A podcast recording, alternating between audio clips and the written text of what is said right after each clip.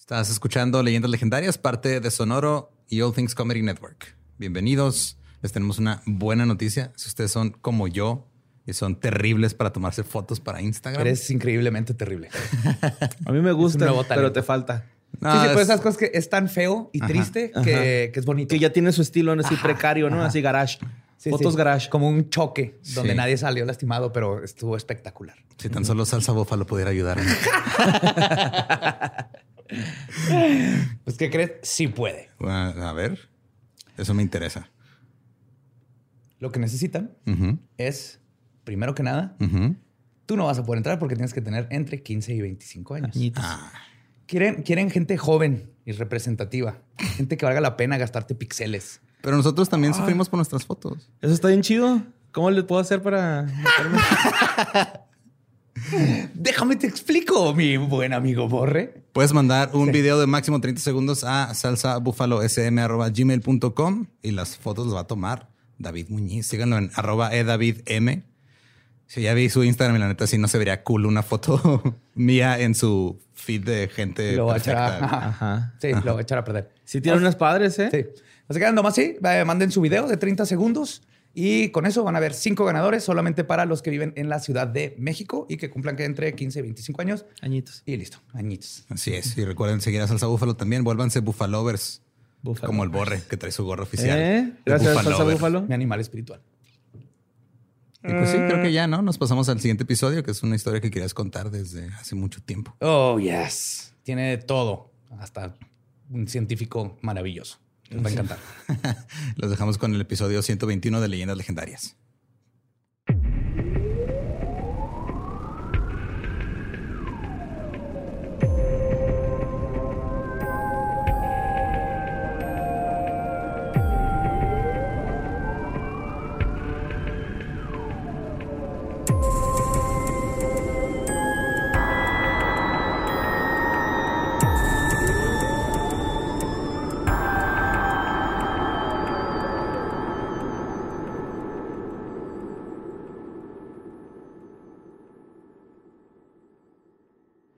Bienvenidos a Leyendas Legendarias, el podcast en donde cada semana yo, José Antonio Badía, le contaré a Eduardo Espinosa y a Mario Capistrán casos de crimen real, fenómenos paranormales o eventos históricos tan peculiares, notorios y fantásticos que se ganaron el título de Leyendas Legendarias. Bienvenidos a otro miércoles más de cosas macabrosas. Como siempre me acompaña a mi diestra el buen Eduardo Espinosa. ¿Cómo estás, Lolo? Preocupado porque empezaste a hablar y Borre hizo una cara bien rara, güey.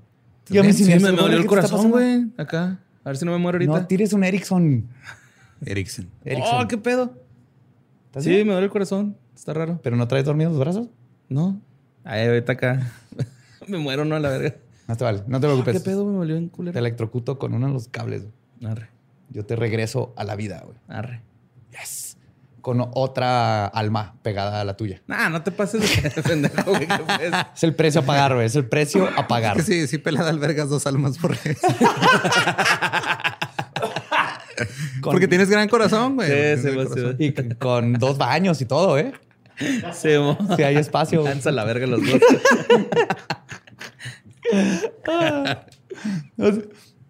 Este caso es un caso que he querido contar desde hace un chingo. Y al fin, al fin, gracias ahí con mi buen amigo Ro, lo estuvimos investigando y quedó. ¡mua! Así que ahí les va, a ver si lo han escuchado. güey. Durante la Segunda Guerra Mundial, todos los países involucrados buscaban formas eficientes de acabar con sus enemigos. Estos tiempos nos trajeron grandes inventos bélicos que eventualmente terminaron en nuestras casas, como la cola loca, que no era esa la marca, ¿verdad? Pero el bolígrafo, la computadora, el microondas y el café instantáneo, que es el invento más horrendo de la Segunda Guerra Mundial después de las bombas atómicas que cayeron en Hiroshima y Nagasaki. Sí. Pero Pues hubo... está el café instantáneo, las bombas poquito arriba Sí, y luego las, las regaderas abajo del café instantáneo. Fuck you, güey. sí están abajo. Yo nomás digo el invento, no digo el uso, güey. Ajá, sí, Es sí. diferente. Pero hubo un invento que se convirtió en leyenda. Iba a decir el holocausto. Pero obviamente sí pasó, no mamen. Pues claro que pasó. ¿Quién está dudando que pasó? Un chingo de gente, güey. No estás metido en internet Ay, la gente que cree que una pared ¿verdad? de hielo que nos, eh, que nos separa. rodea. Ajá. Claro, sí, los White Walkers. En 1943, Estados Unidos desarrolló una tecnología que podría invisibilizar a un barco de guerra. Sin embargo, los resultados fueron desastrosos. Hubieron posibles viajes en el tiempo, uno que otro científico famoso involucrado, y como vamos a ver, mucha ficción en esta ciencia. Hoy les voy a contar sobre el experimento Filadelfia. Yeah. The Philadelphia Experiment. ¿Lo, lo has escuchado, Borre? Mm, Nada más el rap.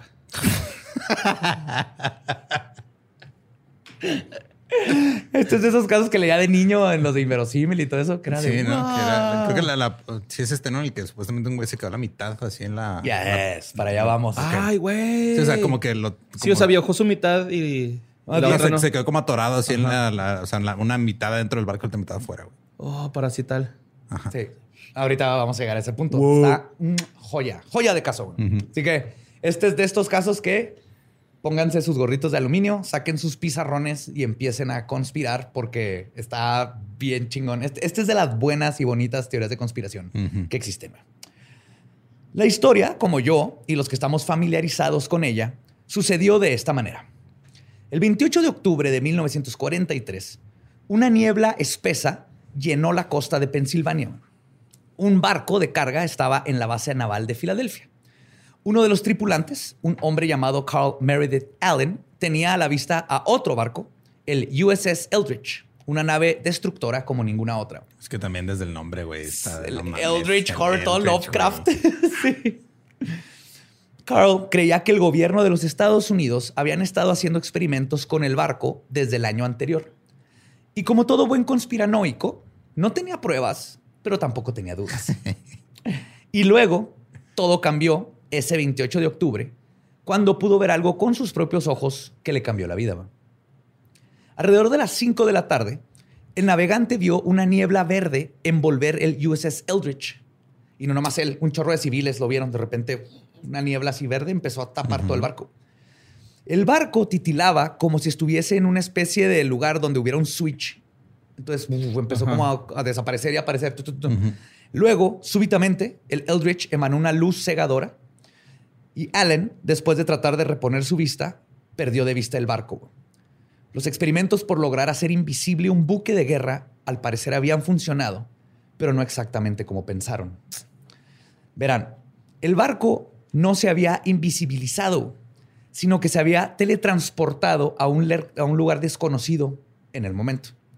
Cuando el Eldridge regresó a su lugar original, parecía no estar dañado.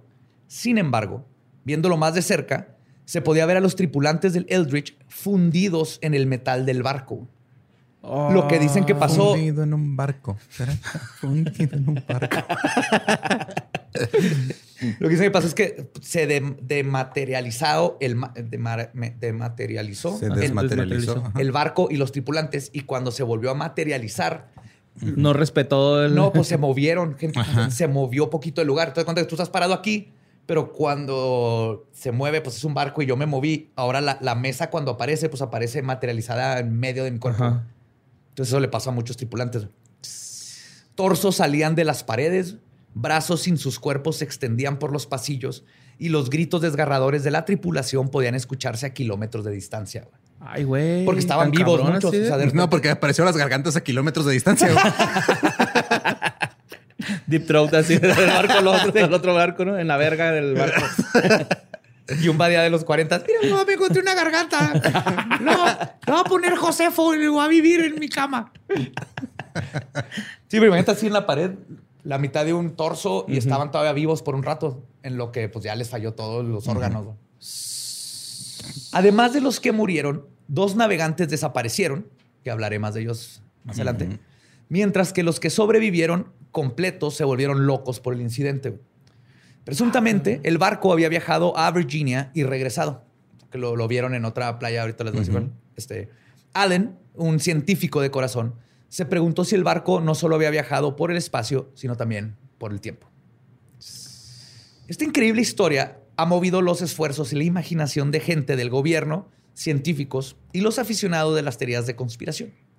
Arthur C. Clarke dijo, y cito, cuando un distinguido científico dice que algo es posible, lo más probable es que esté en lo correcto. Pero cuando dice que algo es imposible, seguramente está equivocado. La ciencia ficción muchas veces ha contribuido a la creación de tecnología que antes parecía imposible. Claro, Star Trek inventó los iPads. Sí. Julio Verne, por ejemplo, inventó el submarino como lo conocemos un siglo antes, porque no hay límites en, el artista. Y Tesla predijo los teléfonos inteligentes. Aunque hace poco leí este en, en, Reddit, obviamente, porque es lo que consumo en las mañanas, pero que hay una historia, o sea, como la primera historia publicada sobre viaje en el tiempo se publicó en los 1700, Entonces cuenta como ciencia ficción. Pero oh. como fue antes de la revolución industrial, no hay nada futurista. O sea, esta persona viaja a los 2000 y la civilización es prácticamente igual, güey. Nada más lo único que, o sea, pasó el tiempo, pero no hubo avances tecnológicos. Lo la conocía. la ciencia ficción en la, o sea, gracias a la revolución industrial es que la ciencia ficción dice, ah, güey, podemos hacer un chingo de cosas. Y se empezaron a imaginar más, más y más cosas. Está bien interesante. está bien interesante. Pues, sin embargo, el experimento Filadelfia despierta una pregunta. ¿Realmente sucedió o solo se trata de una teoría de conspiración? Y es lo que vamos a tratar de resolver ahorita. El origen, spoiler, no lo vamos a lograr. Ok. Pero vamos a intentarlo. El origen de esta historia nace con Morris Ketchum Jessup, un científico. De Pueblo Paleta. Tengo que atrapar todas las conspiraciones. Lee Harvey Oswald, te cojo a ti. Para llegar a la Liga Yoto, ¿eh? Sí, a Oh, no, un, hombre de negro salvaje acaba de aparecer frente a ti. ¿Qué es eso? Usa tu segundo tirador.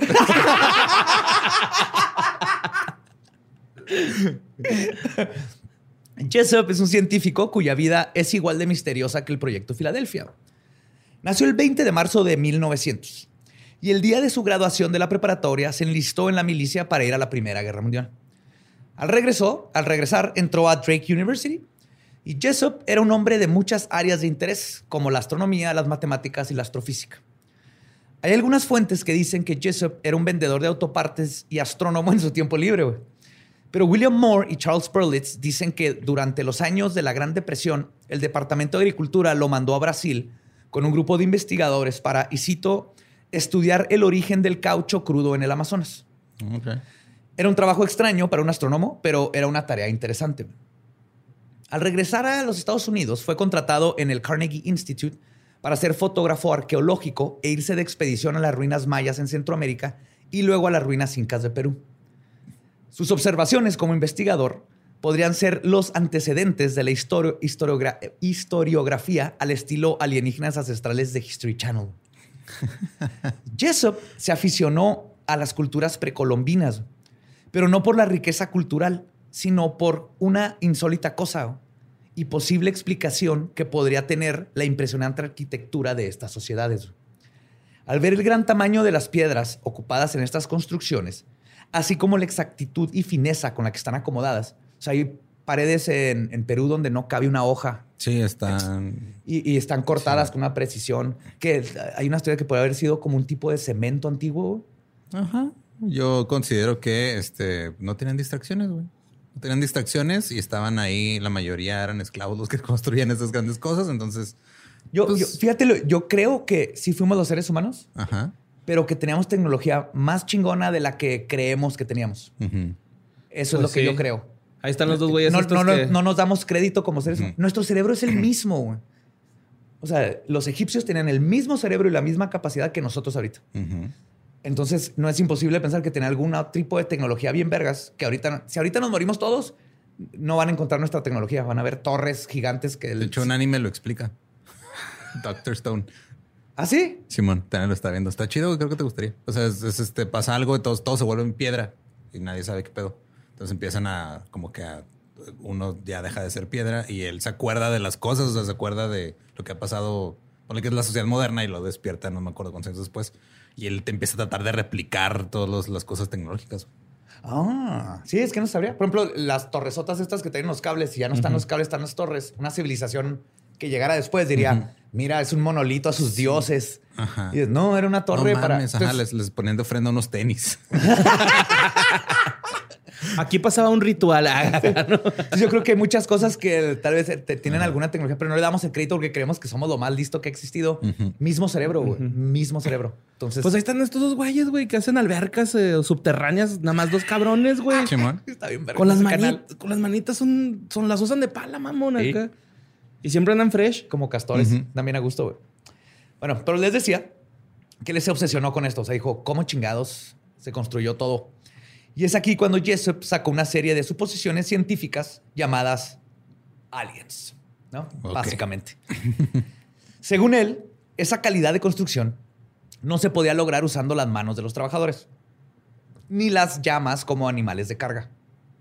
Jessup llegó a la conclusión de que las edificaciones incas fueron construidas en tiempos antidiluvianos, antes de la gran- del gran diluvio, mediante, y cito, dispositivos levitantes operados desde el cielo por naves espaciales de algún tipo.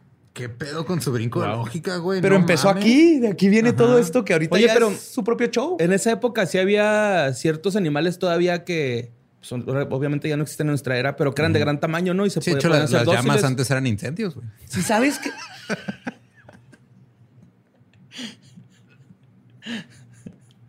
Se prendían con liquita. Solitario de Lecumberri otros dos días, ¿ah? Solitario de comedia de Lecumberri. Ah, güey. Solo me vuelve más fuerte. Tenemos más tiempo de pensar en la pendejada. Ay, güey. Pues que en esos tiempos sí habían otros animales. Por ejemplo, el, el mamut se murió hace 10.000 años. güey. Ah, Las pirámides de Egipto existían Dicen cuando habían que- mamuts. Ajá, dicen que lo- usaron mamuts para. hacerlo, Podría, ¿no? no sé.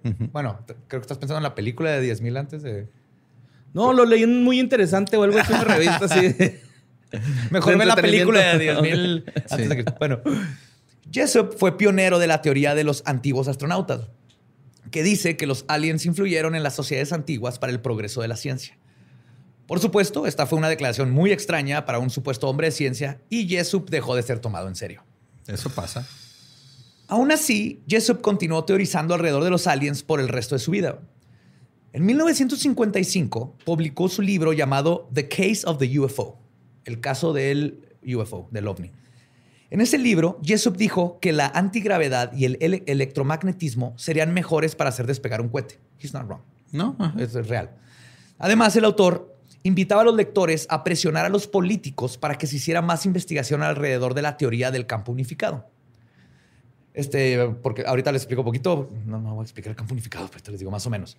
Pero él dice que el presionar porque se llegara a explicar, que todavía no lo, lo explicamos, se podría tener aplicaciones para la creación de nuevas naves espaciales. No estaba tan loco, o sea, tenía estas teorías de los aliens, pero sí era astrofísico y sí tenía ideas de cosas que ahorita estamos haciendo. Estábamos buscando propulsión este, electromagnética. Acaban de sacar una nueva vela solar que nomás le- en el espacio le disparas un láser y ¡puf! te acelera. Porque como no hay aire ni gravedad, los fotones de la luz es fuerza. Órale. Te, te empuja. Ajá. Esta idea despertó el interés de uno de los lectores más insólitos. Jessup recibió una carta de un hombre cuyo nombre era Carlos Miguel Allende. Este sujeto tenía una gran historia que contar. Una demasiado increíble para ser verdad, pero justamente lo que Jessup necesitaba escuchar. Allende tenía información sobre el secreto de Estado conocido como el experimento Filadelfia. Ok. Carlos Allende era tan brillante como era trastornado. Nació el 31 de mayo de 1925 en el pequeño pueblo de Pensilvania, en Springsdale. Fue el menor de cuatro hijos y probablemente Allende sabía que era una mente superdotada cuando dejó la escuela a los nueve años. No mames, ya. Yo puedo solo. Hace el- sí, en su Instagram haciendo pesas mientras lee, ¿verdad? Más adelante, en 1942, se unió a los Marines, pero fue despedido en 1943. Entonces se listó a la Marina al siguiente mes y ahí sirvió en 27 barcos hasta 1952, cuando dejó la milicia de una vez por todas. Se fue de los Marines a la naval. Ah, de los Marines a la naval. Allende usó muchos seudónimos a lo largo de sus años de vida. Carl Meredith Allen, Carlos Miguel Allende, Carl Michael Allen, Coronel Carl, M. Allen. Señor profesor, ese es mi favorito. Mr. Professor. está bien vergas ese Pero si fuera de Mr. Professor, todos son lo mismo. Sí, no, pero este, este- este está bien vergas. Coronel Carlos Miguel Cristofero Allende. Uh, Cristofero suena. Cristofero, Sí, ajá. güey, suena peligroso. Y la lista sigue. güey. Ay, güey. Muchos libros lo han descrito como chido. Es el un... más raro de todos, ¿verdad? Sí, ¿Qué tal? La, lista, sigue. Muchos libros lo han descrito como, cito, un gitano errante, güey. cosa que describe su estilo de vida, más no su origen. A mediados de los 50, Allen vio al doctor Morris Jessup hablando sobre la necesidad de investigar acerca de la teoría del campo unificado. Entonces, el campo unificado lo, eh, fue una teoría que sacó primero Einstein, donde trata de unificar, trata de tener una sola teoría que unifique el, el- empezó El con campo. el campo de gravedad. Güey, por cada vez nos, nos hace mierda más rápido. Güey. para unificar las fuerzas de la gravedad con las del electromagnetismo. Ok. Y básicamente la- el- esta teoría intenta describir las interacciones fundamentales entre las partículas elementales en términos de un solo campo. En otras palabras, ves que el- todo el universo funciona con tres, cuatro, cuatro fuerzas básicas. Ajá. Es decir, gravedad, electromagnetismo, la fuerza grande la, Ajá, y la del Atlas. la del Atlas. El punto es que dicen, tiene que haber una teoría que describe todas como una sola, que pueda explicar todo. No se ha logrado. No, sí. no. Hasta ahorita no lo hemos logrado. El- los pinches nazis querían hacer un pedo de eso, ¿no? Con los cohetes, güey. De, con los campos magnéticos de la Tierra, impulsarlo Ajá. Sí, al espacio. Sí, sí, sí, sí. Sí, lo intentaron. Y Pero- fracasaron, ¿no? Y luego se Hasta- llevaron a esos científicos a Estados Unidos. Me han preguntado eso, que si no los ovnis no vienen desde los, los nazis. Te digo, no creo, porque si hubieran logrado esa tecnología hubieran partido madre. Sí. Ajá, piénsalo. Si hubieran logrado tener estaríamos, alemanes. Ujú. Ay, güey. Joseph. Después de esa ponencia, Carlos Allen decidió escribirle a Jessup para hacerle saber de esta investigación, que esta investigación, perdón, ya se había hecho sobre el campo unificado y había generado resultados catastróficos. Las cartas de Allen son la manifestación de una persona, por decirlo menos extraña. Estaba llena de errores ortográficos, mayúsculas y minúsculas sin sentido y algunas instrucciones demasiado ambiguas donde Alan describe un supuesto experimento naval que involucraba la invisibilidad óptica y la teletransportación. O sea, como cuando pide la gente un guion de Patreon, güey, y eso reciben. Si se los mandara a mano, tendría también todo eso. Yo sí escribo, siempre escribo en mayúsculas. Yo he visto tus servilletas ahí regadas por toda tu casa, güey, que de repente letra nada más. pegada, mayúsculas, minúsculas. Ah, escribieron el himno, el himno del Real Madrid, güey. En una servilleta del equipo. ¿En serio? Simón, mira, tienes la misma cabeza que ese, güey. No me digas eso. La historia de Allen fue construida con información que no cualquier charlatán podría inventar. Desde ahí dijo, "Espérate, o sea, si me está diciendo cosas, son como científico, Allen sí reconoció cierta credibilidad en lo que estaba leyendo. El experimento estaba basado en la teoría del campo unificado. Allen describió en sus cartas que Einstein había publicado un trabajo al respecto en los años 20, pero después dijo que el estudio estaba incompleto. Un dato muy interesante y perturbante a la vez. Perturbador, ¿eh? Ajá, muy perturbador. Es que según Allen, el polímata, filósofo, matemático y amigo de Einstein, Bertrand Russell, dijo que en efecto, Albert sí había terminado ese trabajo, pero que el mundo no estaría listo para conocer su descubrimiento, y cito, hasta después de la Tercera Guerra Mundial, güey. Ah, cabrón. Estoy hablando de fucking Bertrand Russell, güey. O sea, este es una eminencia chingoncísima. Y dijo esto, güey. Cu- Cuando lo leí fue de... oh, Hmm. hmm. ¿Te acuerdas cuando empezó el 2020 que pensamos que sí iba a haber una, una tercera guerra Ajá. mundial y luego al rato COVID? Sí. Sí. Ah, a lo mejor fue así una. Es lo que, mira, es teoría de conspiración, güey. O sea, dicen que fue como guerra biológica, pero Porque ajá, nos imaginamos que la Tercera Guerra Mundial va a ser otra vez a putazos y no creo, ya estamos en la era tecnológica. no y va a ser de likes. Y, güey. ¿Qué Guerra país likes, recibe sí, más sí, likes? Ajá. Y esto no es todo. güey. El escritor de las cartas también dijo que había conocido a Albert Einstein y que había tomado clases con él antes del experimento. Y cito, Einstein y su equipo usaron a la Marina para hacer su investigación. Lo que demostró Einstein fue que la invisibilidad es un precursor a la propulsión más allá de la velocidad de la luz. La invisibilidad no es más que la condición previa para una utilización práctica del campo eh, magnético relacionado con el sistema de propulsión del túnel de Einstein-Rosen. Ah, cabrón, ok. Ajá. O sea, el túnel de Einstein-Rosen, ah, si te acuerdas de Interstellar, Ajá. es cuando doblas el tiempo y el espacio Sí, para que se junten dos puntos. Entonces se Y dice es que el túnel, a- antes de doblarlo, primero se hace invisible lo que va a cruzar. Ok. Sí, que la invisibilidad es, es como un efecto que sucede, güey. No, no lo haces para hacerlo invisible, sino que al tratarlo haces invisible la cosa antes de que entre a la velocidad de la luz. y Durante toda mi adolescencia estuve a punto de pasar por el túnel de Einstein-Rosen. Cuando Sí. nasus- naciste, tú iluminaste el túnel. ¿Qué es un túnel? Que es un túnel. No es un túnel. Ah, ¿no es? Es un punto, son dos puntos pegados. Ah, ok. Es como dar un paso, pero estás a 10.000 años luz de distancia. Es hermosa esa teoría. Allende tenía como, tenía como comprobar que había estado en la Marina, que había conocido a Albert Einstein y que había sido testigo de este supuesto experimento. Al final de sus cartas, Allen adjuntó su identificación de la Marina. Y después de una verificación rápida, Jessup descubrió que su corresponsal efectivamente había estado ahí y este, había estado en las fechas donde estuvo los barcos y estaba en el otro de los barcos. Entonces dijo, ok, sí pudo haber sido testigo de este experimento del que me está hablando. Mínimo sé que estuvo en el lugar donde él dice que hicieron Ajá. este O experimento. sea, mínimo hasta ahí, todo bien. Todo bien. Y si bien puede ser difícil de creer que Allende en realidad haya conocido al científico, al pinche Einstein, se ha comprobado que Einstein sí trabajó en la Marina mientras Allen estuvo ahí. Entonces, no hay una foto de ellos dos dándose la mano ni nada, pero sí coincide en que cuando Allen estaba, Einstein estaba trabajando con la Marina. La historia de Allende no termina con Einstein y la posterior desaparición del USS Eldridge. Según él, los que sobrevivieron al experimento se volvieron locos. Uno de ellos fue capaz, después del suceso, de atravesar una pared enfrente de su esposa e hijo sin querer. Y después del incidente no me volvieron a ver. Sí, o sea, está así que, no, mi amor, no mames, el día estuvo bien culero. Haz de cuenta que mi compa se pegó a la pared así, lo, ¡guau! se fue por la pared y no lo vieron a ver nunca jamás. Wow. sí. Ah, cabrón, como Mero Simpson. Ajá. Ajá, en las hierbitas. 3D. Ajá, así. No, yo decía cuando se, la casita del horror que se mete al. Ah, sí, también. Yo creo que cuando se mete al pasto. También.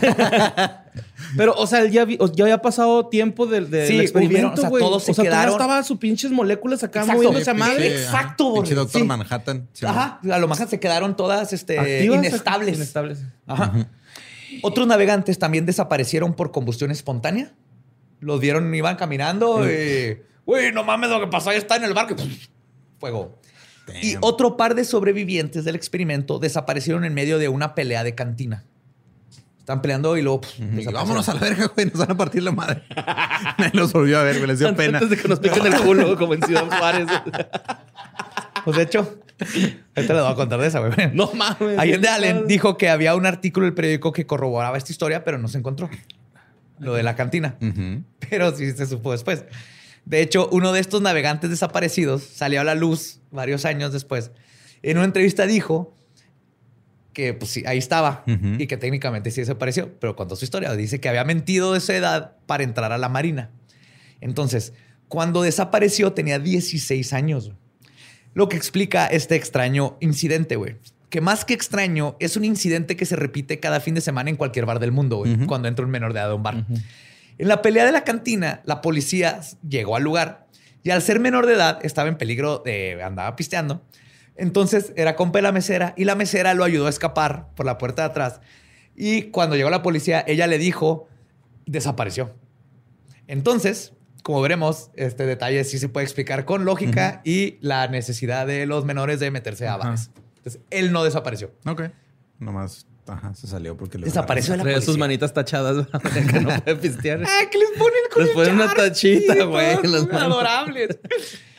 En el- está, más, está más gracioso en el, en el paso, por ejemplo, en Estados Unidos, porque, o sea, tienes 20 años y no, no te dejan pistear y traes tu tachita. O sea, ya estás así que, güey, estoy en universidad y no me dejan pistear. Pero puedo ir a comprar una pistola. Pues sí, güey. Obviamente, si has visto lo que hacen sobrios en las escuelas, los quieres pedos, güey. Entonces, al final de la primera carta, Allende le dijo a Jessup que debería contactar al almirante Ransom Bennett, quien era jefe de investigaciones de la Marina, y que él podría corroborar la historia e incluso probablemente le daría un trabajo si se lo Ah, pidiera. cabrón. Ajá. A pesar de lo insólito de las cartas en su, en su totalidad, Jessup no pudo evitar sentirse interesado por la historia de este sujeto. Después de todo, Jessup reconocía algo suyo en Allende y comprendía que Allende sí estaba hablando de cosas que tenían sentido, aunque fueran descabelladas, era más fringe science, o sea, como ciencia no comprobada que... Sí, pues como en el límite de, de la Ajá, pseudociencia, ¿no? En el límite de la ciencia, pero seguía hablando con términos de ciencia, ¿no? Entonces dijo, "Ah, ah, quiero saber más. Jessup le pidió a su interlocutor que le brindara más evidencia. Pero pasaron varios meses antes de que Allen respondiera. En su siguiente carta, Allen dijo tres cosas principales. Primero y la más importante, que no tenía pruebas concretas. Segundo, que la Marina no iba a confesar ningún tipo de participación en el experimento, ni libre- liberarían ningún tipo de evidencia. Y por último, que había dos hombres que sí podían verificar su historia. Uno de ellos era Bertrand Russell y el segundo contacto que tenía Allende era el doctor Franklin Reno, un matemático que trabajó en el ejército cerca de la base naval de Filadelfia. Supuestamente, él había encabezado el experimento. Sin embargo, la segunda carta de Allende no convenció a Maurice Jessup por el hecho de que en ese momento no había ningún tipo de evidencia real de que hubiera ocurrido absolutamente nada. Entonces, Para él todavía era de, pues es un compa que me dice cosas chidas, pero no, no me va a mover de mi, de mi sillón. Pero eso cambió en 1957, cuando Jessup recibió una llamada del Departamento de Investigación Naval, que estaba a cargo de los asuntos más secretos de la Marina. Imagínate, de repente te hablen de Sí, eh, ¿qué- los expedientes secretos. X, literal. Ellos tenían, de alguna manera, el libro de Jessup, The Case for the UFO, pero en este caso tenía anotaciones en los márgenes con la letra de Carlos Allende. Ah, Ahorita vamos cabrón. a saber cómo llegamos a la letra. Ajá. Lo más raro del libro es que estaba anotado con tres tipos de tintas diferentes y por el tipo de letra parecía que lo habían escrito tres personas distintas.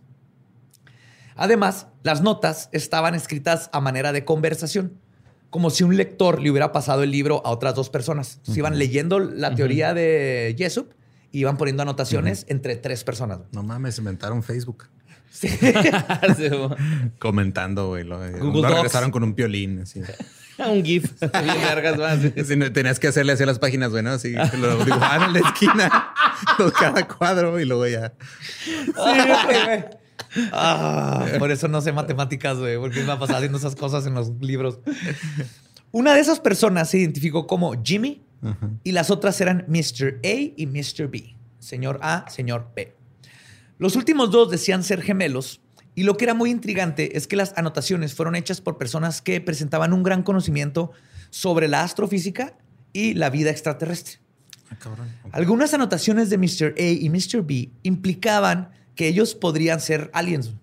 Ajá, Uno one, de ellos two. escribió, uno de ellos escribió, y cito, somos un pueblo desacreditado desde hace siglos. ¡Ja! Aún así, el hombre se pregunta de dónde venimos. En las anotaciones, los tres hablan sobre distintas razas extraterrestres, la teoría del campo unificado y sobre todo del experimento Filadelfia. Es por eso que el Departamento de Investigación Naval terminó contactando a Jessup en 1957. No, no sé cómo consiguieron el libro, pero dijeron, what the fuck, esto está... ¿Qué pedo? Vamos a hablar con el que escribió el libro. Y farsa o no, el interés por el autor de estas notas era real. güey. La naval trató de rastrear el lugar de origen de este extraño paquete, pero solo llegaron a una granja abandonada en Texas. Cuando contactaron a Jessup, él estaba esperando encontrarle sentido al libro que le habían mandado. Y es cuando la naval le pidió que les ayudaran a descifrar este misterio. Y básicamente lo contrataron. Jessup accedió a que lo, lo que le pedían y en poco tiempo se juntó con el departamento para empezar a analizar las notas hechas sobre su propio libro. Después de una lectura rápida, el científico reconoció en chinga la caligrafía y los extravagantes errores ortográficos en el llamado Mr. A Ajá. eran muy similares a los de su viejo confidente Carlos Allende. No pudo reconocer de quién eran las otras notas, pero con gusto le contó a los que lo este, contactaron cómo había sido su correspondencia con Allen un año antes y les dijo, y cito, creo que tengo dos cartas de uno de los comentadores. Con esta nueva información trataron de rastrear a Allende, pero estaba desaparecido y así se mantuvo por varios años. El departamento mandó el libro, esto se pone bien raro, mandó el libro a una, acompañada, a una compañía llamada Barrow Manufacturing. Varro tenía un trato con la Marina para fabricar equipo electrónico. Pero un investigador paranormal, Brad Steger, dijo que Varro había sido contratado para hacer, y cito, trabajo gubernamental secreto. Como en The Finders, que tenían oficinas que hacían copias, pero era donde entrenaban a los de la CIA, ¿no? Era este tipo de, de negocios según Brad Steiger. Y este, pues ustedes saben lo que eso significa cuando están haciendo este tipo de negocios. Lo que sí es que es muy extraño y es, es un hecho, es que Varro hizo una edición de The Case of the UFO con las anotaciones escritas al margen por Allende y sus, este, imprimieron varios volúmenes. Entonces, la naval lo mandó a Varo, que eran de electrónicos, a que reimprimieran el libro. En una ocasión le dijeron a Jessup, y cito, debe ser de tu interés que tu libro, además de las notas, va a ser reproducido en una edición limitada para circular entre algunos de nuestros hombres más importantes. ¿Y mis regalías, pendejo? no, no, no, toda la naval va a saber quién eres, compa. Esa exposición no tiene precio, güey. Capaz ya era otro libro, ¿no? o, con cosas falsas, güey. Mm. No, era, igualito, güey. Pero sí era acá. Idéntico, era el, que. Ese, si yo fuera de esos güeyes, nada más para callar un vato, así le daría así de que toma. Es el libro del Case in the UFO, pero en realidad es Luno de Plutón, ¿no? Algo así. No, pero pues el mismo autor le dieron su. Es más, ahí te voy a decir. Jessup salió de esa reunión muy confundido. Varo imprimió 12 copias del libro, que se saben, y la oficina naval le entregó tres a Jessup. él vio su propio libro, era el mismo libro. Ajá. Se dice que para este entonces Jessup temía por su vida, porque sin querer se estaba involucrando en un asunto gubernamental sumamente secreto y que no sabía qué chingados estaba pasando porque todo estaba bien pinche raro. Si sabes que como en 10, 15 años vas a desaparecer y vas a... y, nos, vamos a preguntar dónde vergas Cabadia vas a estar ahí en un pinche cuarto ahí con un alien y con Jaime Maussan reanimado porque va a estar muerto. Haciendo perfumes, güey. En un frasco. Hola, Abadía. Sí, Abraham Lincoln va a estar dándote instrucciones, güey. Oh my God. Güey, acabo de dibujar eso en mi cabeza. Ojalá alguien de los Güey, eso es de mis miedos bien fuertes en la vida reales. Que llegue un día así un tipo en gabardina y me diga, ¿quieres saber si llegamos a la luna? ¿Quieres conocer un alien? ¿Quieres que te diga todos estos secretos? Si dices que sí, no puedo volver a ver a nadie. Güey, lo conociste, güey. ¿Qué dices, güey? Sí, pero ¿qué dices? Ya no puedo el conde, güey. Es el conde Fabregat, güey. O sea. No, creo que lo que estamos, eh, lo que queda claro es que Abadía, este, una, una camioneta así, toda así grande, blanca, con las ventanas tapadas que llega dulces gratis, no le llama la atención, güey. Pero si dice, aquí te explico qué pasó con el aterrizaje en la luna. Si dice FBI, ya me secuestraron. suben chinga, güey. No, a así, no somos el FBI, Flores. Flores bien eh, iluminadas. Las flores que todo lo ven. Pues en el invierno del 58, 58 Jessup visitó a un amigo investigador paranormal llamado Ivan T. Sanderson. Y por paranormal me refiero a toda la gama de conspiraciones y paranormal y todo. Pero antes de la junta, le, pidió que invitara a otros cuatro investigadores, cuyas identidades se han mantenido anónimas hasta ahorita. Jessup presuntamente les compartió. Trejo uno, ¿no? Huevo. sí, güey. claro, Trejo tiene, tiene uno de, los UFOs. tiene una de las copias. Presuntamente les compartió las ediciones de Barrow de su libro para que ellos guardaran la información por si le llegaba a pasar algo. Como es común en todos los que se involucran en este tipo de casos de conspiraciones extraterrestres, abducciones y demás, la vida de Jessup se empezó a desmoronar para marzo de 1959. Su esposa lo dejó, sus libros no vendían bien, o sea, los demás que siguió escribiendo. Perdió un par de ofertas de publicación misteriosamente, güey. La gente este, ya no le ofrecía trabajo. Y incluso estuvo en un accidente automovilístico donde estuvo muy heavy. Muchos amigos suyos dijeron que llevaba siete meses contemplando el suicidio. Al final de su vida, cortó lazos porque no quería ver a nadie. Se desapareció. Y se dice que un día canceló una cita con su doctor porque, cito, estaba a punto de descubrir algo grande. Mm. Fue lo se, se hizo. En un huevo. Para allá. Los huevos están al revés, güey. si los volteas, se te abre el tercer ojo, güey. No más que toda la vida están colgando para abajo. No traten de voltear sus huevos. No. No. No. No, Borre, no. Déjalos como están. Sí, pero esto estuvo extraño porque estaba como Una, aislado. y no, Sí. Y de repente el- tenía una cita para el doctor de las pocas cosas que hacía para salir y lo canceló porque dijo, no, no puedo ir. eh, I'm about to see something big. O sea, estoy, ya voy a descubrir algo bien cabrón. Y de hecho, el 19 de abril del 59, Jessup contactó a su amigo Man- este, Manson Valentine para decirle que había descubierto... Ese un- no es nombre de tebolera, güey. Manson Valentine. Y suena bien Es cabrón. Suicide Girl. Sí, Güey, suena- bien sí, totalmente. güey. Lo contactó para decirle que había descubierto un secreto de Estado. El experimento Filadelfia, Oh, que lo había resuelto. Ya estaba convencido de que sí sucedió. güey. Sin embargo, o sea, esto fue el 19 de abril. Ujú, El día siguiente, el 420. Ajá. ujú. 420. 420, tenemos 15 años. 420, 420, 420. 420. 420. En el 420, Jessup fue encontrado muerto en su carro. No. había conectado una manguera al tubo de escape del coche y luego met- la metió a la ventana para generar El los toque gases. de la muerte. Ajá. Se me hace un tanquesote. Así no, es, así no es como haces el hotboxing. No, hotboxing mal hecho, no hagan eso. Sí, y pues los gases tóxicos y el dióxido de carbono y todas las chingas que salen, este, lo respiró todo y falleció. Fuck. Oficialmente, la razón de la muerte de Morris Ketchum Jessup fue suicidio. Para todos los que lo rodeaban, la noticia fue dolorosa, pero no sorpresiva. Les digo que lo notaban Sí, distante, perdió raro. todo. Sin embargo, Oye, para... pero le, le pasa a muchos, ¿no, güey? También te acuerdas este, el, creo que fue el de, el, el caso de Travis, que también un güey se dedicó, bueno, uno de los doctores que fue a, a consultarlo después, lo hablamos en otro capítulo, y ese güey también perdió todo, ¿no, güey? Acá. Güey, es que es bien como... Por eso hay muchas historias como la de Travis y todo eso de los de abducciones. No ganas nada, güey. Te va de la chingada. Al contrario, o sea, Vas perdiendo.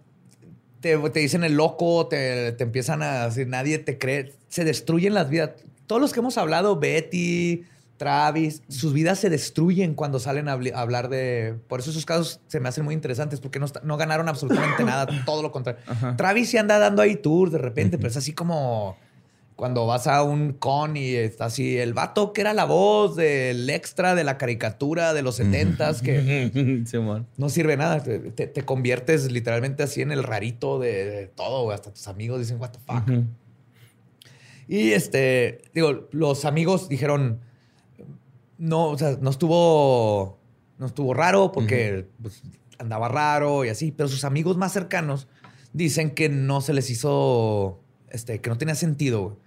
Decían que si, eh, para empezar, que Jessup no se mataría y si lo hubiera hecho, hubiera dejado una nota, hubiera dejado algo, era un científico, era una persona que no se hubiera ido así nomás. güey. Y de hecho, el policía que investigó la muerte de Jessup dijo que el suicidio parecía ser, y cito, demasiado profesional. Y conjeturó que alguien más había planeado el suceso. Sin embargo, el investigador no pudo encontrar evidencias para probar sus sospechas y el caso se consideró cerrado. Por supuesto, quienes han alimentado esta teoría conspiranoica dicen que Jessup fue asesinado por lo que sabía del experimento de Filadelfia. Un oficial retirado de la inteligencia este, militar llamado Mr. X. Ok. El No señor X. Así le ponen en los documentos. Señor X. Sí. Investigó un poco al respecto. Ganador de un Pulitzer, el señor. Llamó al hospital donde fue trasladado este, Jessup para averiguar qué se había descubierto en la autopsia. Sin embargo, le dijeron que nunca se hizo una autopsia, güey. Lo cual es extraño. ¿Para qué? ¿Ya está muerto? Ajá. Suicidio. Bye. Ya, ya supimos qué fue. Después, el médico examinador Joseph Davis contactó al señor X para preguntarle algo críptico. Le dijo que si en algún momento había escuchado que se usaran drogas alucinógenas para esconder la investigación de los ovnis. What? Algo detectó Joseph Davis, o sea, el, forense, algo vio, no sé si detectó el SD o algo en el cuerpo que le habló, pero el señor X le dijo, no, pues yo no, yo no tengo idea de si lo han hecho o no.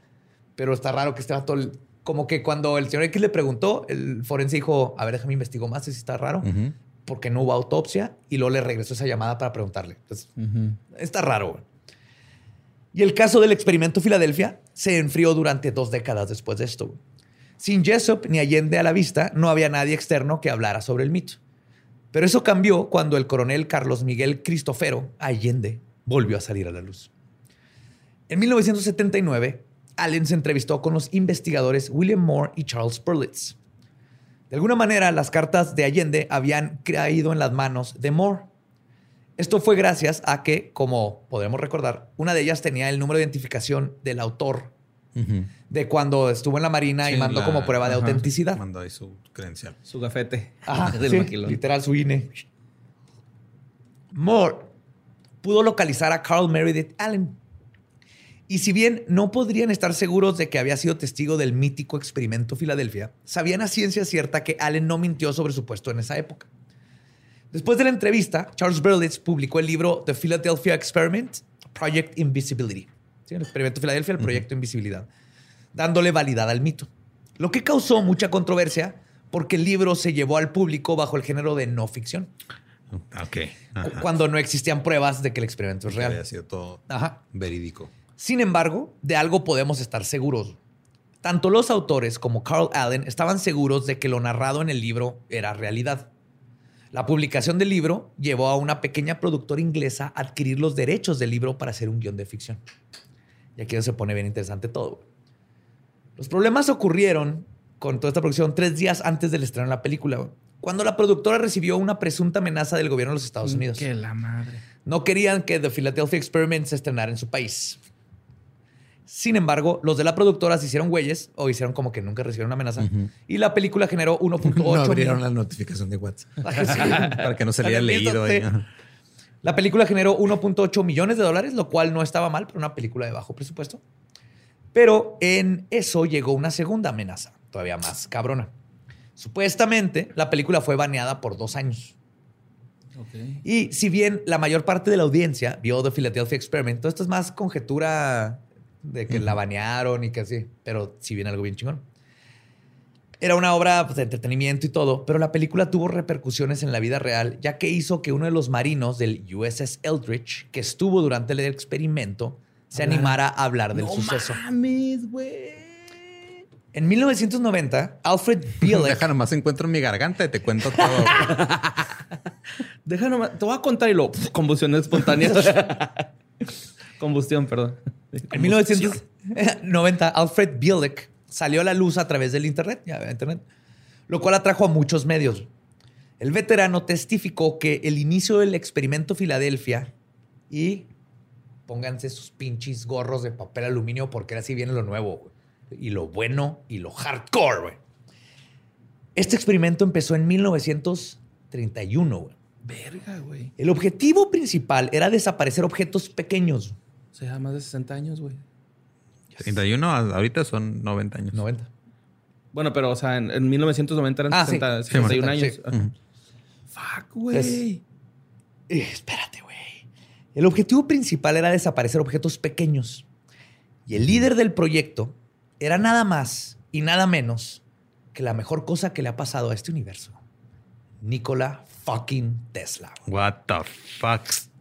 Estaba usando como base la teoría del campo unificado de Einstein para el experimento, más sus ideas de Sí, cómo seguro funcionan ese las güey ya frecuencias y sabía. O sea, Tesla entendió el campo unificado una vez viendo una paloma, güey. sí, güey, sí, sí. Con su radio, ¿no? Yo creo. Tesla, güey. Pues que ese güey sí era de. O sea, otro planeta, frecuencias, sí. frecuencias, todo. Ese güey creía que frecuencias, había frecuencias, frecuencias, frecuencias. vida en otros planetas y creía, güey, yo, yo en chinga puedo detectar vida en Marte si Pues quiero. con su radio, yo, Ajá. frecuencia que digo, no sé qué son, pero no las puedo explicar y vienen de otros lados. Si Tesla era una mente que no, no, no nos merecíamos. Ajá. Todo, ajá, y lo único que tuvo que hacer fue nunca coger en su vida. Ajá. Está chida no saber tantas cosas, güey. sí, imagínate, güey. No, qué feo, güey. Pues, cuando empezó la guerra en el 39, el objetivo creció enormemente. güey. Ya no era suficiente con desaparecer objetos pequeños. Querían hacer invisibles barcos de guerra gigantescos, tanques, lo que se pudiera. ¿no? Oye, te, te- tengo una duda, güey. ¿Por qué no? Es que eso lo hicieron en la- durante la guerra, ¿van? Los experimentos. Sí. ¿Por qué no experimentaron con, con el otro ejército, güey? O sea. Porque. No, porque tienes que instalar chingaderas en el barco, güey. Ajá. Ah, no, ok, no, o sea, no es era así como que. pistola que- Arre, arre, arre. Ajá. No era como direccionado, era. No, tienes Todo un mecanismo era un mecanismo. ok, ya, sí, ya, sí, ya, sí, ya. sí, sí. Aparte, porque, que- güey, imagínate hacer invisible al güey que te va a disparar. No, pero lo podías mandar a la verga Virginia, güey. Es que no sabían que iba a pasar Ah, eso. ajá. O sea, ellos lo que querían hacer nada más era Cierto, hacerlo invisible para Ajá. meterse y... Lo que se dieron cuenta- El objetivo era ser invisible objetos, no desaparecerlos, Y, ¿cierto? y en resumen, Ajá. básicamente, no es que lo hagas invisible, sino que haces el puente Einstein-Rosen y entonces lo estás moviendo el lugar. Entonces, para el espectador, en, en- relativamente sí es invisible, pero no, más bien no está ahí. Entonces, mandar a los soldados a un volcán activo. Ah, no. Oh. Ya tiraste tu mezcal, güey. Es whisky. Pues le digo que ya no eran este. Lo que querían es eh, desaparecer cosas más grandes. Y la primera prueba ocurrió en el 36 con relativo éxito a todo. güey. Pero no existen muchos detalles al respecto de este experimento. Pero no fue hasta 1940 cuando un equipo aplicó bobinas en el generador de un barco en Brooklyn. Presuntamente se supone que este barco no tenía tripulación. Este fue, lo hicieron sin gente. Desapareció y volvió a aparecer a la vista de todos. Este experimento se llamaba Proyecto Arcoiris, Project Rainbow. Ahí está bien, verá. pedo? Volvió a aparecer el barco y era así de que Fabulous.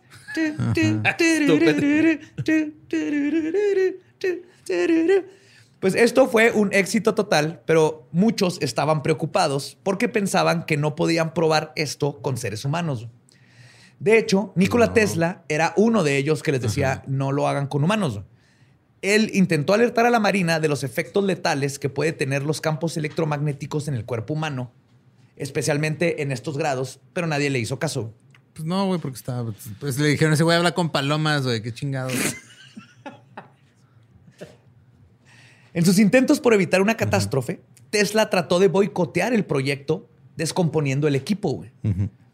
Pero cuando el gobierno descubrió su rebeldía, O sea, ¿cómo lo iba a boicotear, güey? Nomás... no- ah, tratando de limpiar whisky a media conversación sobre Nikola Tesla. Perdóname, güey, un chingo, güey. Pero Pues, déjalo siento ahí, mucha güey. vergüenza. A, a nadie le importa. La, la mayoría de la gente ni sabe lo que estás haciendo. Lo tengo que escribir Ajá. para la gente que nomás nos está escuchando. Borre está limpiando un whisky que tiró. Ay, perdón. No en realidad nada, no, es, no tanto que esté bien. limpiando el whisky, está limpiando su autoestima. Ya, muy bien. Sí, muy bien. Simbólico el pedo. Todo va a estar bien. Te Ahorita me lo voy a chingar para limpiarlo. Entonces, cuando el gobierno descubre que él quería destruir el proyecto Tesla porque Tesla se enteró que lo iban a intentar hacer ya con gente, lo despidieron y contrataron a el físico e ingeniero poco conocido, no sé si lo conozcas, Eduardo, ¿Quién? John von Neumann. Uh. Mejor conocido como una de las personas meras meras que trabajaron en el Manhattan Project, donde se desarrolló la primera bomba atómica. Ahora, si quieren más fogatón para su fogata conspiranoica. Fogatón, fogatón, fogatón. Dije fogatón, ¿verdad? Fogatón. Gasolina a su, Ajá. a su eh, fogata conspiranoica. Meses después de todo esto que les conté, meses, en 1943, Nikola Tesla es hallado muerto en su cuarto en Nueva York. No mames. Sus planos, inventos, teorías y demás documentos son confiscados por The Office of Alien Property. Alien Property, que es una Sí, oficina es, que es se inventaron. de es alguien de extranjeros, güey. Ajá, de, sí, ajá, sí. es de extranjeros. Ajá. Pero de todas maneras, ellos fueron, se llevaron todos sus documentos, güey, y hasta el día de hoy no se sabe dónde están. Obviamente yo sé que los tiene la CIA, pero... O hasta los quemaron, güey, ¿no? No, qué chingados, güey. ¿Tú crees que...? Pues sí, ¿no? Es como tener pinche acá... Una can- la última canción del John Lennon, así, acá, ¿no? Ajá. Para un pinche virolmaníaco. La bóveda de Prince, este pedo, güey. La boda de Prince. Ya, pero esto sí pasó. Se murió y sí le quitaron. No sabemos sus patentes, diseños nuevos. todo lo que Tesla nos cuenta que podía mandar electricidad gratis, todo eso se lo llevaron o lo tienen en Estados Unidos en algún lugar.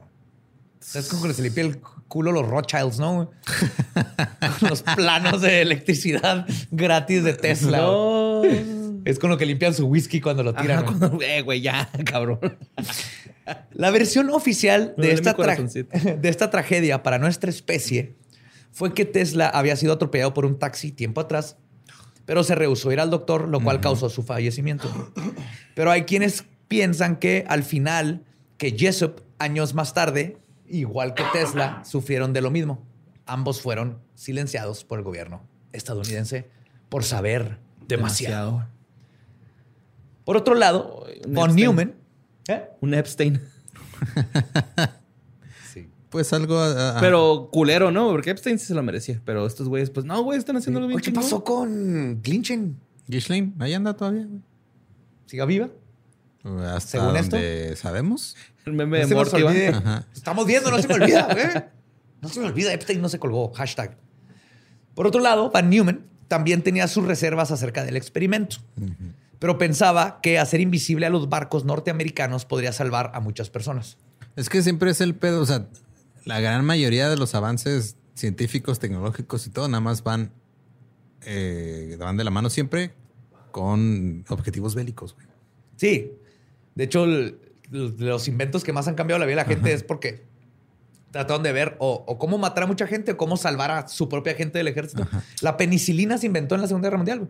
Sí, porque tenían mucha herpes. En el gente. sentido de producirla y, y las Sí, infecciones. era porque pinches los soldados se lo pasaban este, cayéndose, se les caía la cara de, de herpes en la, en la guerra, güey. Diciendo, mamen. Fun fact, ¿sabías que la apendicitis también empezó en la Segunda Guerra Mundial? No. Ah, canijo. O sea, habían casos de apendicitis, pero era rarísimo. Pero ya como algo normal que ahorita fue en la Segunda Guerra Mundial. ¿Por qué? Penicilina. Porque mata microbiota y se hace un desmadre y se infecta la... Oh, Viene pegado al este, invento de antibióticos sin... Este, que nomás empezaron a recetar penicilina y otros antibióticos. Qué padre. Pero- Yo quiero que llegue una bacteria este, resistente a los antibióticos que nos mate a todos. ¿La plaga? No, este Ahí es un está. virus. Es una, es una bacteria, güey. Ah, güey. No, la, la plaga es un virus, es una bacteria. Ah, Ajá. no, pero otra. No quiero bailar.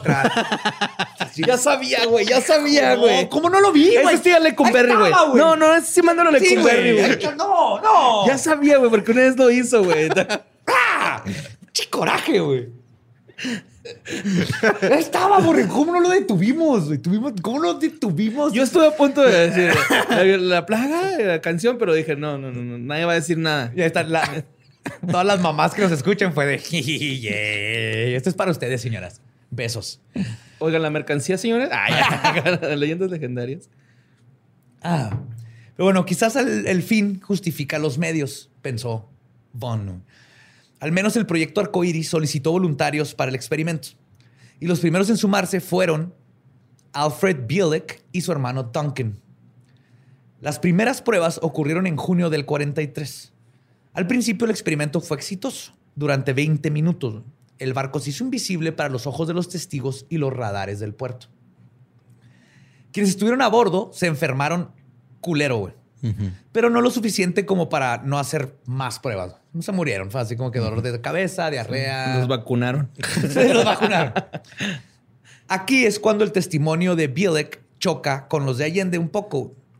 Porque Bielek dice que el 12 de octubre de 1943 a las 9 a.m., el USS Eldridge estaba estacionado en el astillero de Filadelfia cuando se activó el equipo de invisibilidad.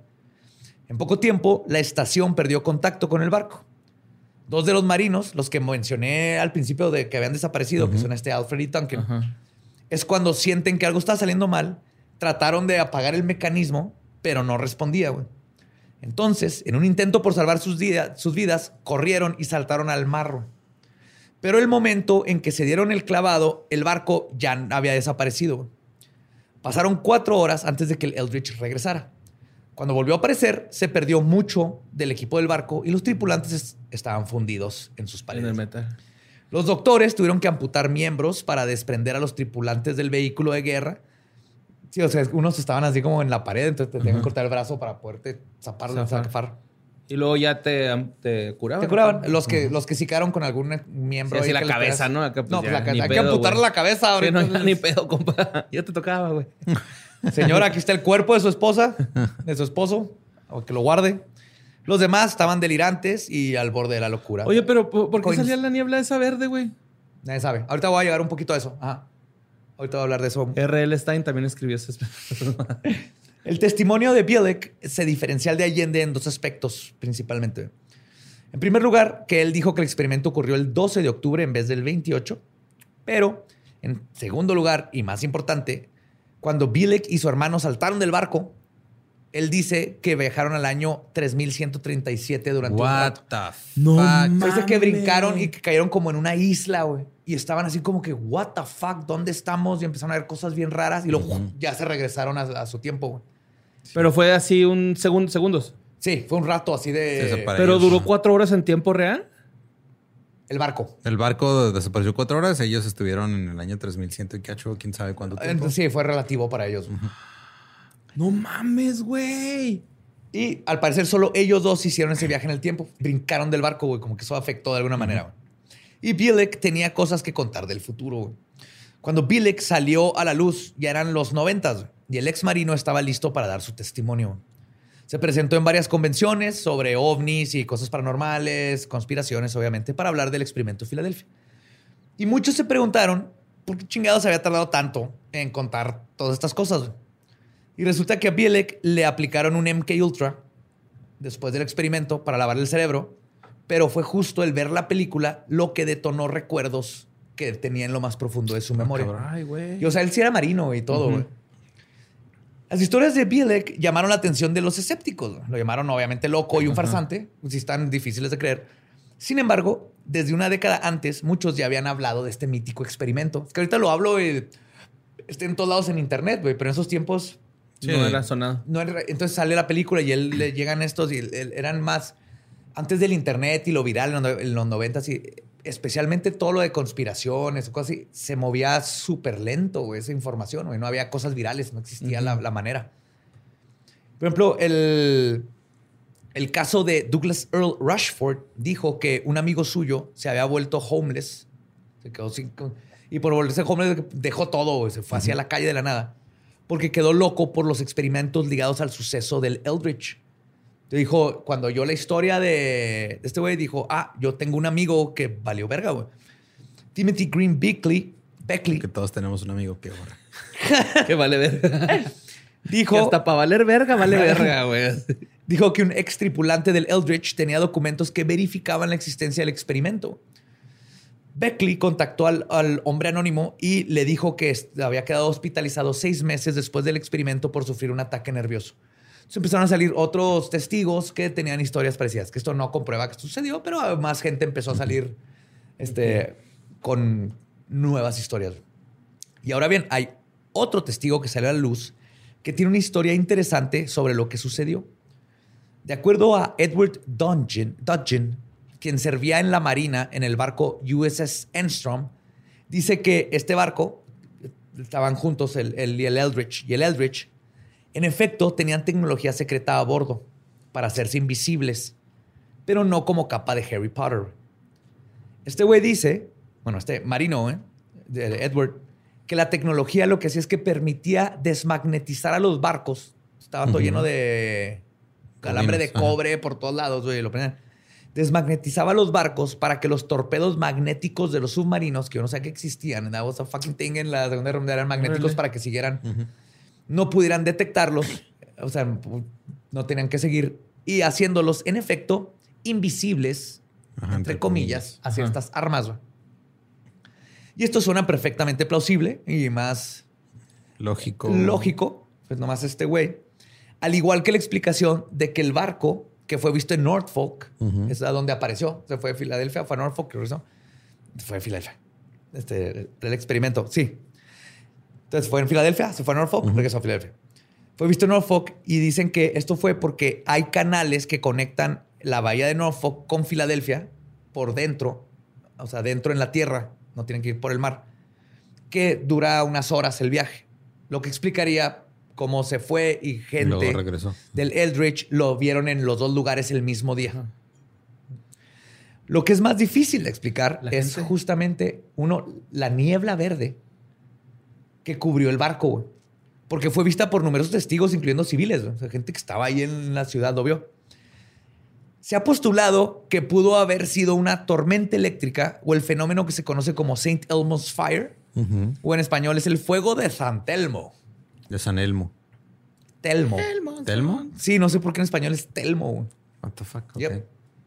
que no es un fuego, sino un plasma electroluminiscente provocado por la ionización del aire dentro del fuerte campo eléctrico que originan las tormentas eléctricas. Pero los testigos no reportaron una tormenta eléctrica ese día y estaba más que nada alrededor del barco Esas sí son de esas teorías que se me hacen muy... Así que es, neta, es más fácil creer que había un experimento secreto en un barco a en ese momento una Ajá, tormenta pasó. eléctrica bien cabrona que esto y aparte todas esas conciencias. Entonces no se puede explicar la, ahorita que me preguntaste, La niebla. la niebla está es raro, güey. No, Sí, no es se el puede intro explicar. de escalofríos. Más que sí. Gas junto- de pantano, güey, puro gas de pantano. Puro gas. Ajá. gas. Pero entonces, a final de cuentas, ustedes tendrían que decir qué sucedió ese día, güey. Ya que como debe ser, con una buena teoría de conspiración, esta está plagada de la realidad y de ficción, y es difícil saber dónde comienza una y termina la otra. Obviamente el gobierno nunca aceptó la existencia del experimento Filadelfia, y esta teoría pudo ser un invento completo de Allende, escribió otros libros y otras cosas, alrededor de lo que conocía de los barcos. Pero eso no explica cosas como el interés de la naval en sus teorías, los testigos, las coincidencias, todas estas cosas. Y pues eso es exactamente lo que hace una teoría de conspiración chingona, divertida de compartir y más que nada que siga vigente y se siga platicando 80 años después casi. güey. Finalmente, el USS Eldridge fue transferido a Grecia en 1951 y luego fue vendido como chatarra güey, hacia Yonke ¿Qué, neta? en los 90 Vari- varilla, este, ahora es varilla teletransportadora, ¿no? Cobaltosa. Ah, construyeron un mall y esa madre a veces está, a veces no.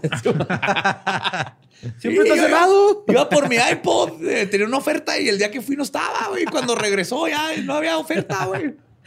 Ya estaba el- el- la generación 17, ¿no? Algo así que viene adelantado, güey. Datsuns que aparecen y desaparecen por todos lados. Este, la vendieron en los noventas y pues la destruyeron llevándose con él todos los secretos que escondía. Y nos quedamos sin saber la qué sucedió verdaderamente. Nos queda seguir conspirando, que es lo que me gusta. Son- es bonita, es wholehearted, güey, es así de corazón esta teoría de conspiración. Fue la historia del ¿Qué? experimento No, se fue bien rápido, güey. Es que está en verga esa historia, güey. Está muy Está entretenida, güey. Sí, sí. Digo, esta es la de que niño me. Holy fuck. Ahorita ya con todas las cosas. Hay cosas que tienen mucho más sentido, Ajá. pero conociendo más me hace de todas maneras decir algo no está bien aquí. No sé. Algo está raro. No sé si están tratando de esconder la tecnología antimagnética de, Ajá, de puede- sí. magnetización. Están- Es que yo, yo sí me inclino más por el pedo de que estaban. O sea, a veces siento que para desacreditar o u ocultar cosas, este, hacen algo más grande, güey, o se inventan algo más grande para desviar la atención y que, ah, no, no, o sea, pues son mamadas. Sí, por ejemplo, a mí se me hace más probable que si había cierta tecnología muy avanzada o muy rara que no querían que nadie supiera y se agarran de esta conspiración que sacó un loco o mandaron a un loco a sacarla o, o le mandaron ellos mismos, crearon a Allen y Allen es parte de todo este complejo de conspiranoides que ah, inyectan esta información para que la gente se vaya por lo extremo y todo el mundo dude porque dice esto está muy extremo, que no es posible, porque la tecnología sí era más nueva, pero muy secreta como para que la Sí. para que saliera, ¿no? A mí me desmadró la cita que dijiste del güey que dijo que esa tecnología saldría hasta la Tercera Guerra Mundial, güey. Bertrand Russell. Ajá, ese fue donde me desmadré ya. Es que Dije, aparte, "Ay, digo, güey, no, es, güey". no es cualquier güey, o sea, es un filósofo chingoncísimo, güey. Sí, no, no es así como The Rock. Que también si The Rock Que- que dijera dice, algo. dice frases bonitas, pero Sí, güey. Bertrand Russell que te diga eso es de, ah, Ujú, sí, güey. Pero a, sí mí la que me encantó fue la del principio, güey, que cuando un científico dice que algo es imposible, probablemente está equivocado. Pues sí, pero también Clark tiene sus pedos. Está bien loco ese güey. ¿No les habrá quedado una bobina para desmagnetizarme el brazo, güey? Se me quedan pegando a las cucharas todo el tiempo, güey. Sigue sucediendo. De hecho, no sí- puedo comer cereal a gusto, güey. Lo mejor fue, ¿no viste el, el vato en TikTok que se puso talco Para probar y, Y lo ves en vivo su cara a valer madre porque No se pega. en cuanto te pones talco, pues ya no se te pega nada, güey. Pues sí. Y lo ves así, que me dijeron que talco, pero yo les voy a mostrar cómo no tiene que ver nada con el talco. Y luego termino, I'm sorry. Pide perdón. estoy bien meco. Está bien, güey. Reconocer es de caballeros. Eso es lo más vergas que vi, que reconoció. No trató de justificar, fue, sí, era la grasita de la piel y... ah, Sí, me pendejé, disculpen. Y pues sí. No. Sí. Recuerden seguirnos en todos lados como arroba leyendas podcast. Este, Facebook, Instagram, Twitter, TikTok, YouTube. Grupo. El grupo de fans. Ajá. Que no es un culto, ya les... Por más no, que les nuestra digo. página se cae. Necesitamos a dos güeyes que se dediquen nada más, así que cuando todos nos muramos, ellos sigan manteniendo viva la página de leyendas. Me pueden seguir en todos lados como arroba ningún Eduardo. A mí como Mario López Capi. Mario López Capi, Mario López Capi, por favor. Ya mero, Mario, ya mero. Pero, güey. Ver, a mí me encuentran como el va diablo. Nuestro podcast ha terminado. Podemos irnos a pistear. Esto ha sido palabra de Belzebú. Va, ténganse curiosas, curiosos, macabrosas y macabrosos.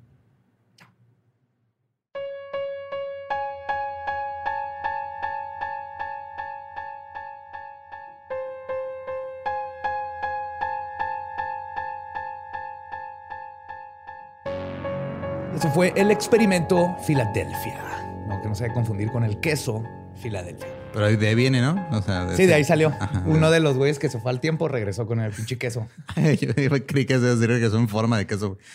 Ay, qué rico, qué Y desde ahí cremosito. le han estado sacando porque sigue creciendo.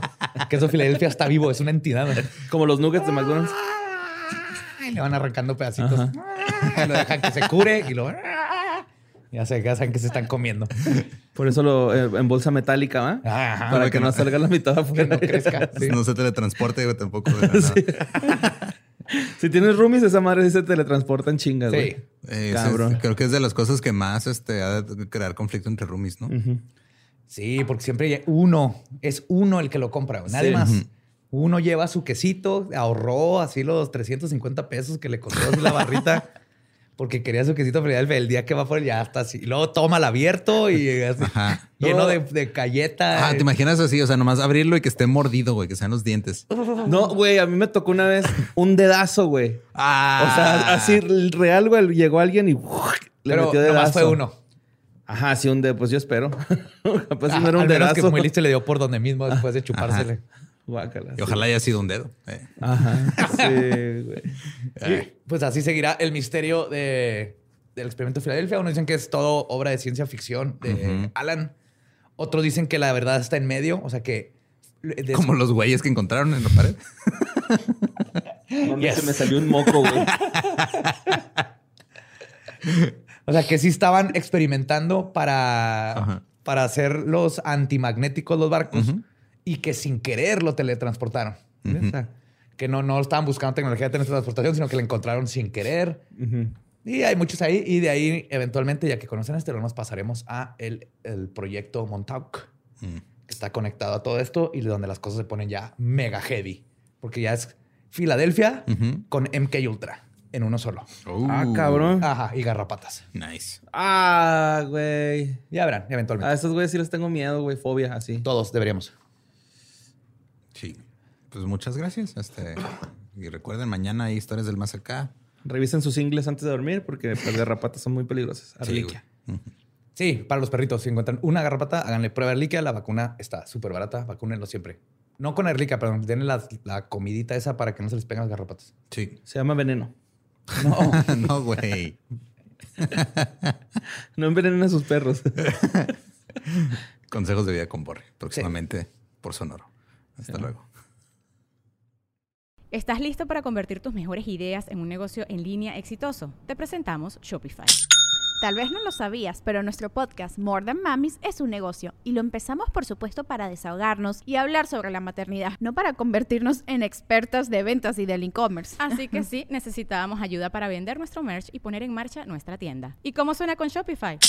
Llegó otra venta. Shopify es la plataforma de comercio que está revolucionando millones de negocios en todo el mundo. Ya seas un emprendedor desde tu casa o desde donde sea, Shopify es la única herramienta que necesitas para iniciar, administrar y hacer crecer tu negocio sin dificultades. Con Shopify puedo gestionar pedidos, envíos y pagos desde cualquier lugar, brindándote toda la información y estadísticas de tus ventas al detalle. Regístrate para un periodo de prueba con tan solo un dólar al mes en shopify.com barra sonoro, todo en minúsculas. Ve a shopify.com barra sonoro para llevar tu negocio al siguiente nivel. Shopify.com barra sonoro. With Lucky Land slots, you can get lucky just about anywhere. Dearly beloved, we are gathered here today to. Has anyone seen the bride and groom?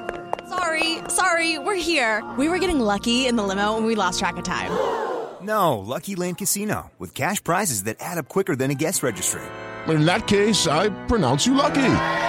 Play for free at LuckyLandSlots.com. Daily bonuses are waiting. No purchase necessary. Void were prohibited by law. 18 plus. Terms and conditions apply. See website for details.